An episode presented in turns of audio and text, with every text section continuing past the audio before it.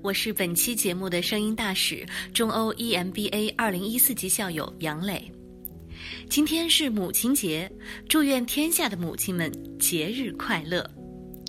在中欧有位颇为特别的女教授，她曾经是穿着红舞鞋的舞者，步履轻盈曼妙，而今是顶尖商学院的知名管理学教授，桃李满天下。值得一提的是，她还是三个孩子的母亲。在其所著的《管理随笔集·柔性领导力》中，李秀娟教授用她感性的笔触回忆了和孩子们在一起的点点滴滴，以及她关于爱与教育的领悟。我是少有的育有三个儿子的女教授，所以常常会有人约我谈谈儿女经。大家都很好奇精英父母是如何培养孩子的。老实说，我心里是一万个不愿意公开谈孩子，因为我从不推崇他们成为精英，更不认为他们是典范和代表。我更愿意他们做平凡快乐的自己。幸好先生和我是同一个理念，所以我们从来不会因为孩子的问题而产生争执。散养式的教育。中国的精英群体向来注重精英教育。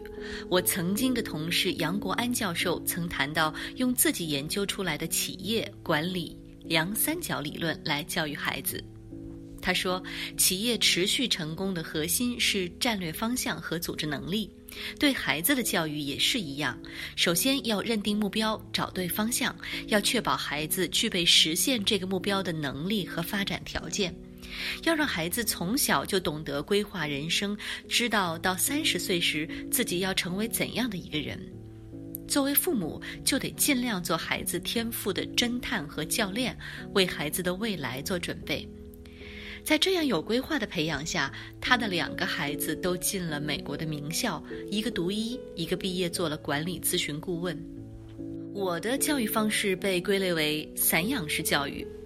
或许是自己小时候受蒙台梭利教育理念的影响，孩子很小的时候，我就送他们到蒙台梭利幼儿园去发掘自己的天性和兴趣，让他们随自己的意愿和好奇心去学习。这样的学前教育，使得他们的学习心智打下了一个健康的基础。我是那种创造条件后就顺其自然发展的母亲。希望他们能在德智体美劳几个方面平衡发展。除了德育和智育，他们还会选一项体育和一项美育。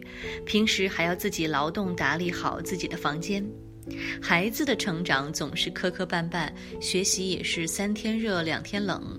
我就一直陪着兜陪着转，常被他们弄得哭笑不得、晕头转向。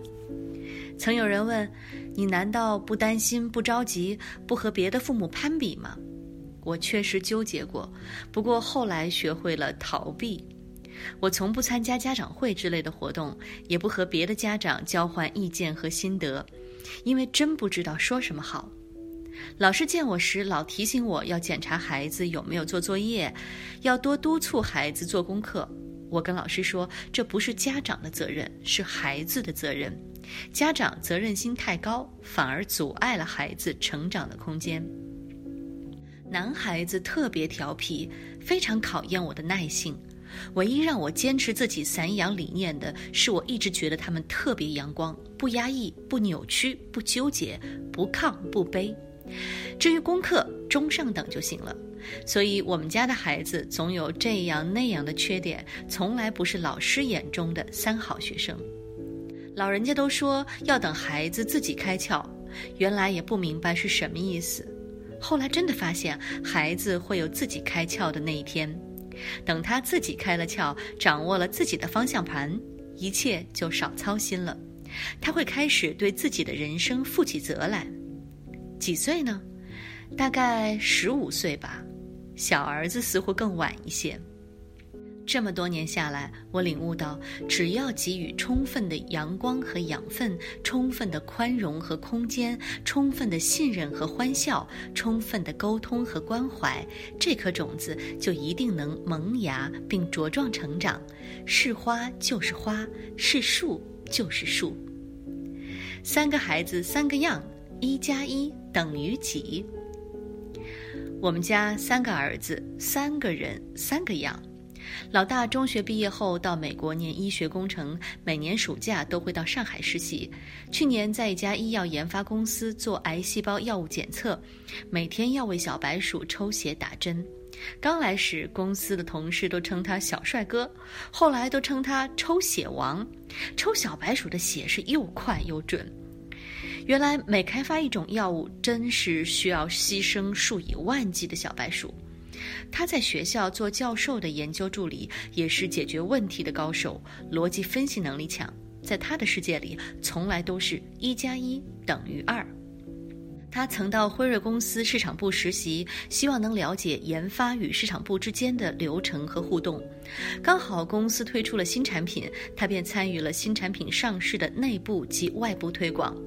小伙子第一次见到那样激烈的开会场景，大家视角不一样，立场不一样，方法不一样，争论不休，没有绝对的对错。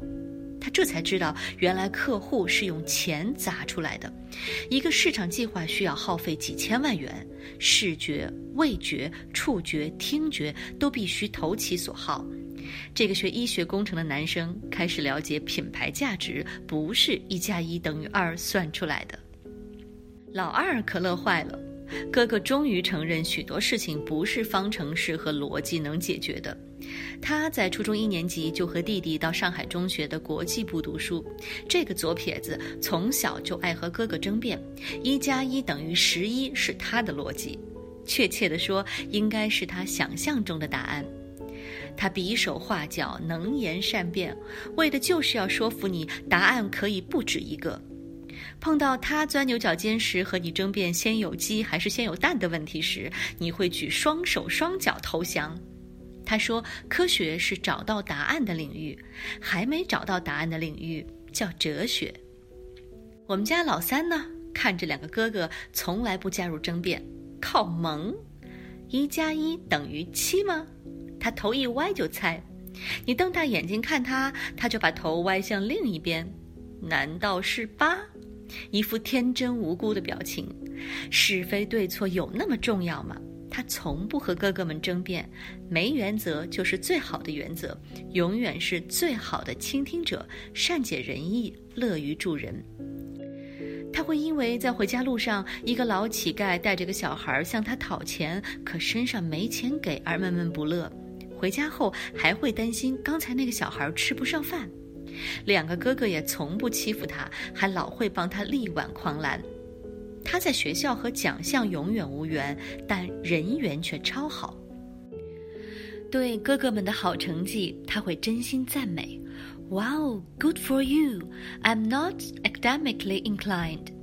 哇哦，你好棒！但我对读书没啥天赋，态度还真不卑不亢。有一天，他给我看了网络上的一段话。考一百分的学生，你要对他好，以后他会成为科学家；考八十分的学生，你要对他好，他可能会成为你的同事；考不及格的学生，你要对他好，以后他会捐钱给学校；作弊的学生，你要对他好，他将来会成为你的老板；中途退学的学生，你也要对他好，他也许会成为比尔盖茨或者乔布斯。我看完哈哈大笑。给他一个最大的拥抱。孩子不是用社会的标准去打造的，而是得用心去阅读和挖掘。他们是一本永远读不完的书。爱才是最根本的教育。孩子长大后，因为工作和求学的原因，我们一家五口人在不同国家的四个城市生活，只有寒暑假可以相聚在一起。每年我们会找大家相对空闲的时间，要么齐齐飞到美国加州或澳洲墨尔本，要么在上海或者日本小聚。好久没见，一旦聚在一起，好像从没分离过，相互调侃，在一起的时光总是那么美好。享受美食是我们在一起美好的时光。小时候，大家晚餐时坐在一起说说笑笑；晚饭后，我们流行轮流说笑话，培养他们的幽默感。孩子们为了博大家一笑，都拼命上网看看有什么好笑的笑话。所以吃饭的时间总是欢声笑语不断。到现在，这个家庭习惯依旧保持。咖啡馆阅读也是我们在一起美好的时光。小时候工作再忙的时候，每周末下午 family time 家庭时光，我们会带上自己喜爱的书籍，到附近的星巴克坐上整个下午。孩子们各看各的书，时而分享一下对书的看法，而我则会带上笔记本电脑作为教学和科研准备材料看。到现在，我们还是喜欢到咖啡馆坐坐的家庭时光。马拉松电影时间也是我们家每年的家庭娱乐项目。家里有个小电视房，拉下窗帘就是黑房，捧上一大份爆米花、啤酒、红酒，一口气连看几部不同品类的电影，看完互相吐槽。到现在还每年举办家庭电影节，还加上了家庭演唱会。周末或假日的早晨，全家一起相约徒步。旅游时更是从一处风景穿过大街小巷去寻找下一个目的地，一路上不少乐趣。所以每年儿子送给我的圣诞礼物都是一双崭新的运动鞋。有一年，因为参加了一个家族企业研讨会，回来后很好奇地对孩子们做了一个调研，分别问了他们：“你怎么形容你的家庭？”在不同的时间、不同的地点，他们不约而同地回答。我们家很快乐且有乐趣。让我感动的是，他们说我们的父母从不严厉，但我们反而会自己要求自己。更让我欣慰的是，当我问他们觉得我们家里哪些价值观是重要的时，三个人在不同时间、不同地点的回答都很类似，连排序也一样。第一，要诚信；第二，家是很重要的。第三，要有担当，并且自食其力。当他们不约而同的这样总结时，我真的感到无比欣慰。现在看到他们在各自领域展翅翱翔，我真的为他们骄傲。每每他们回忆自己成长过程中的丑事和调皮，那是充满乐趣和回忆的童年。这么些年一路走来，作为一位母亲，我真切地体会到，这份来自家庭爱的教育，才是一个人最根本的本质教育。